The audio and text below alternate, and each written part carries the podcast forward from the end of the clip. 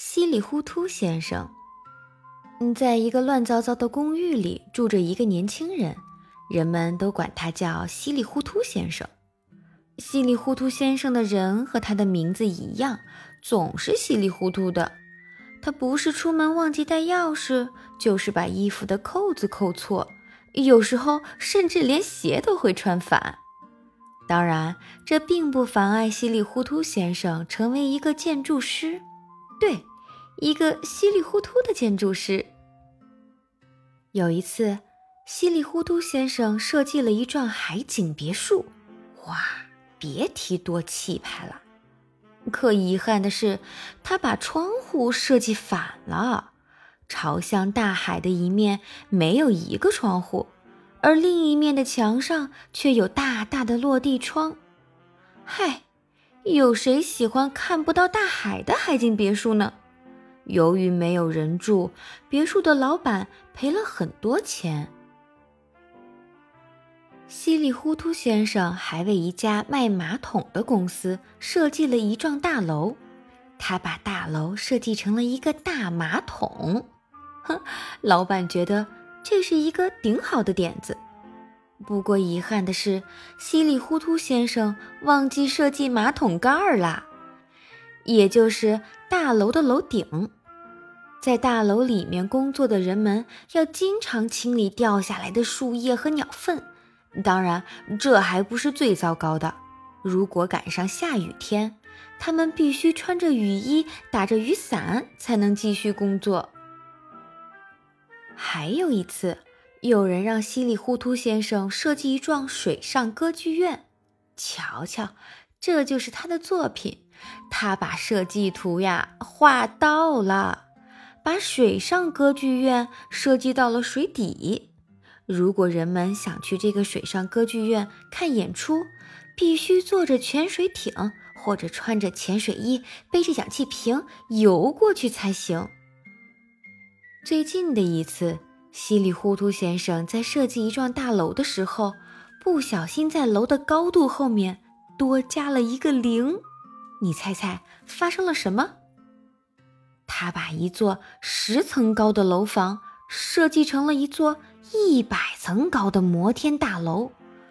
但遗憾的是，这座耸入云里的摩天大楼没有电梯。如果想去大楼楼顶上，一定要带上足够的水和食物，不然一定会在半路上饿晕过去的。稀里糊涂先生的设计简直太马虎了，大家都要气炸了。他们举着牌子一起去找稀里糊涂先生算账。海景别墅看不到大海，这是什么海景别墅？就是就是，谁见过没有楼顶的房子？你这是做的什么设计？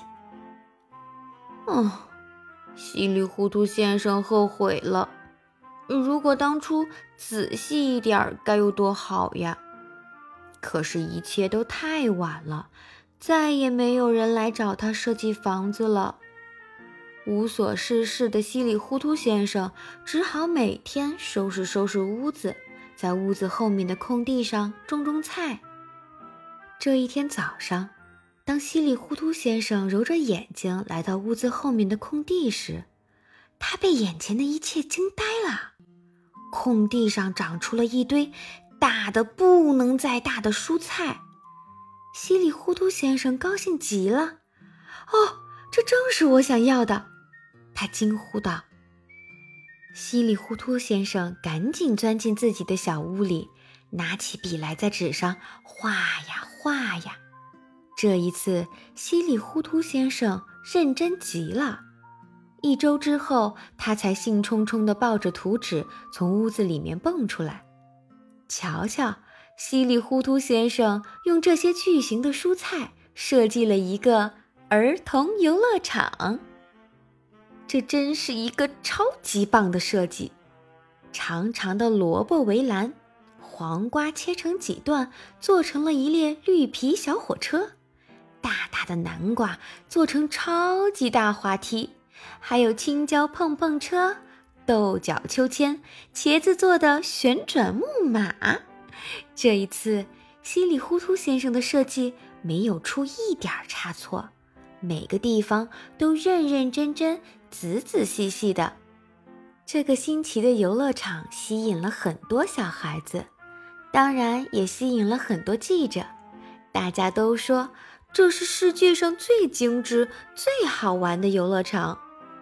瞧，稀里糊涂先生出名啦！后来的后来。越来越多的人找稀里糊涂先生设计房子。当然，稀里糊涂先生再也不是稀里糊涂的人了。培养好习惯，做最好的自己，做事认真不马虎。盟主希望每一个小朋友都不要稀里糊涂。